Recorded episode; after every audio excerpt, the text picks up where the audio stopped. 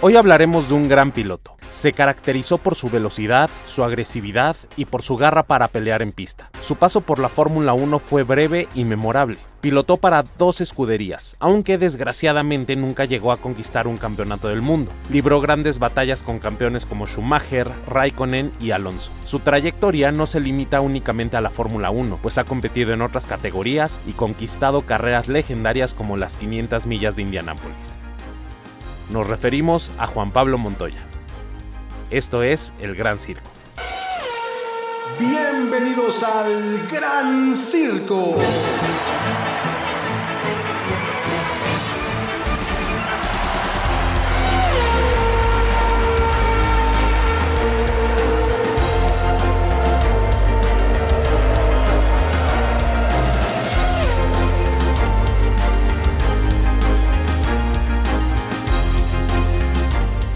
No olvides suscribirte a nuestro canal, regalarnos tu like y por supuesto recomendarnos para que así la comunidad de Fórmula 1 en México y el mundo crezca cada vez más y más.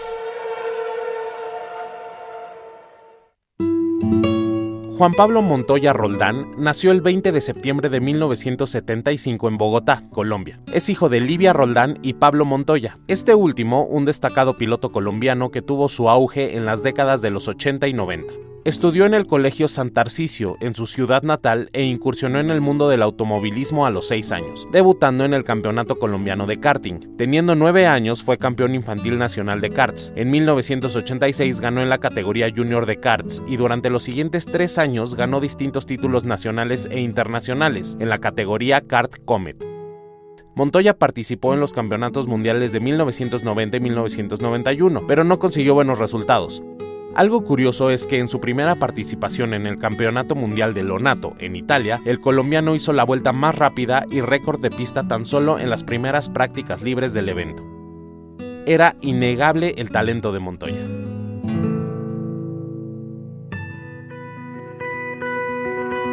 La carrera de Juan Pablo comenzó a llenarse de triunfos y buenos resultados. En 1992 corrió la Copa Fórmula Renault colombiana, además de la serie Barber Pro Series. En 1993 dominó el campeonato Swift GTI ganando 7 de 8 carreras y en 1994 compitió en tres categorías distintas. El Campeonato Mundial de Karting Sudam 125, la Barber Pro Series donde quedó tercero y la Fórmula N mexicana la cual ganó y por si fuera poco, también se graduó del colegio. En 1995 quedó tercero en la Fórmula Vauxhall británica e impuso un nuevo récord de pista cuando ganó las 6 horas de Bogotá. En 1996 corrió el campeonato de Gran Bretaña de Fórmula 3, consiguiendo la tercera posición, lo que lo catapultó a la Fórmula 3000. Fue el equipo RSM Marco con el que en 1997 debutó en la Fórmula 3000. ¿Saben de quién era ese equipo? Del Dr. Helmut Marko, quien ya tiene su expediente F1, así que no olviden revisarlo y dejar su like.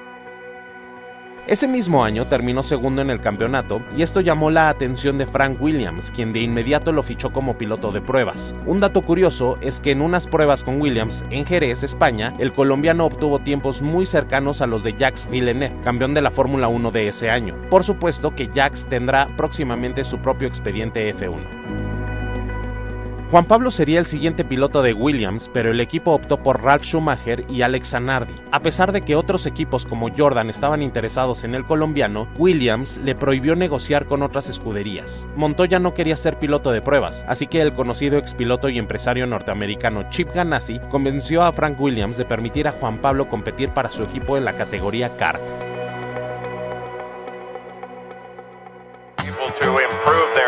En 1999, Montoya se incorporó a esta categoría en Estados Unidos. Tan solo en su primer año se convirtió en campeón imponiéndose al escocés Dario Franchitti. Su brillante conducción lo consagró como el piloto más joven en ganar con tan solo 24 años, además de ser el mejor novato en la historia de la categoría. Debido a sus logros deportivos, también recibió el reconocimiento de la Cruz de Boyacá en ese mismo año. El auto del año 2000 no le favoreció en lo absoluto. Terminó noveno en la clasificación general después de ganar únicamente tres carreras, conseguir siete poles y seis vueltas rápidas. En ese año, Ganassi incursionó también en la categoría IndyCar, y eso equilibró un poco las cosas, porque Montoya consiguió en su primer intento una de las victorias más importantes de toda su carrera las 500 millas de Indianápolis, convirtiéndose en el octavo rookie en la historia en lograr ganar la carrera en su debut.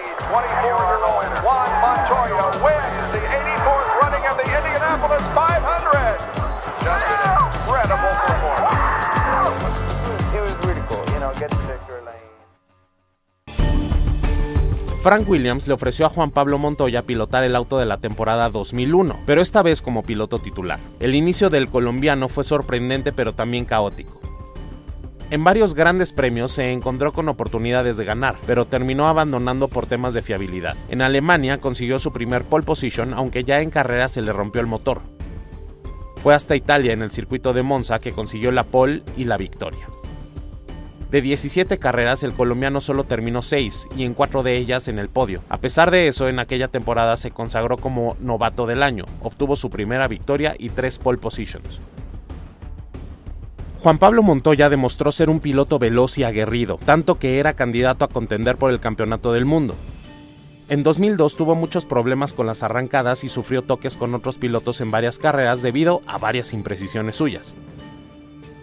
Al final solo consiguió la tercera posición en la tabla general. No consiguió ninguna victoria, pero se llevó 7 poles, 5 de ellas consecutivas. El comienzo de la temporada 2003 no fue nada espectacular, pero para la segunda mitad de la temporada fue el piloto que más puntos consiguió, 9 podios consecutivos con 2 victorias, 3 segundas posiciones y 2 terceros puestos, pero solo pudo conseguir nuevamente el tercer puesto general. El FW26 de 2004 fue bellísimo, pero muy deficiente.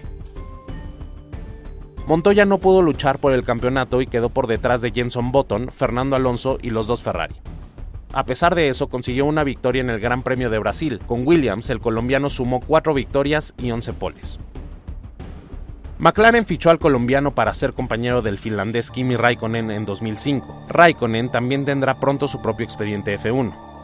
El MP420 era el más rápido pero no el más fiable. Después de correr tan solo dos grandes premios, Juan Pablo se lesionó el hombro jugando tenis, según la versión del colombiano. Ron Dennis, director de McLaren en ese entonces, creyó la versión de Montoya, pero surgieron rumores de que realmente se había lesionado en un accidente en moto, lo que afectó la confianza de Ron hacia Juan Pablo, porque el inglés creyó que quedó como un tonto ante el mundo. Estuvo fuera dos grandes premios y fue reemplazado por Pedro de la Rosa y Alexander Wurz. A su regreso en Mónaco fue penalizado por provocar un accidente y en el Gran Premio de Canadá fue descalificado después de salir de pits con el semáforo rojo durante un safety car. Montoya consiguió su primera victoria con McLaren en el Gran Premio de Gran Bretaña después de una intensa lucha con el español Fernando Alonso. También ganó en Italia y Brasil ese mismo año. Cabe mencionar que en ese año en Monza obtuvo el récord de velocidad de 372.6 km por hora, mismo que estuvo vigente durante 14 años. Al final de la temporada consiguió 3 victorias, 5 podios y 2 poles. En 2006, el McLaren fue más lento e igualmente frágil. Consiguieron únicamente 2 podios en 10 carreras.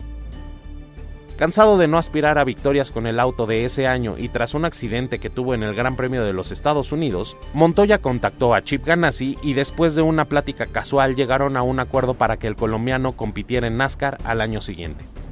Juan Pablo llamó a Ron Dennis para informarle que se marcharía al final de la temporada, pero el inglés le dijo que no había necesidad de esperar, que mejor se fuera de inmediato. Montoya dejó la Fórmula 1. Juan Pablo corrió en NASCAR de 2007 a 2014 haciendo muy poco ruido. Solo consiguió tres victorias en todos esos años. En 2014 se incorporó a IndyCar con el equipo Penske. En 2015 estuvo a punto de llevarse el título, pero Scott Dixon se lo arrebató. Ese año consiguió su segunda victoria en las 500 millas de Indianápolis.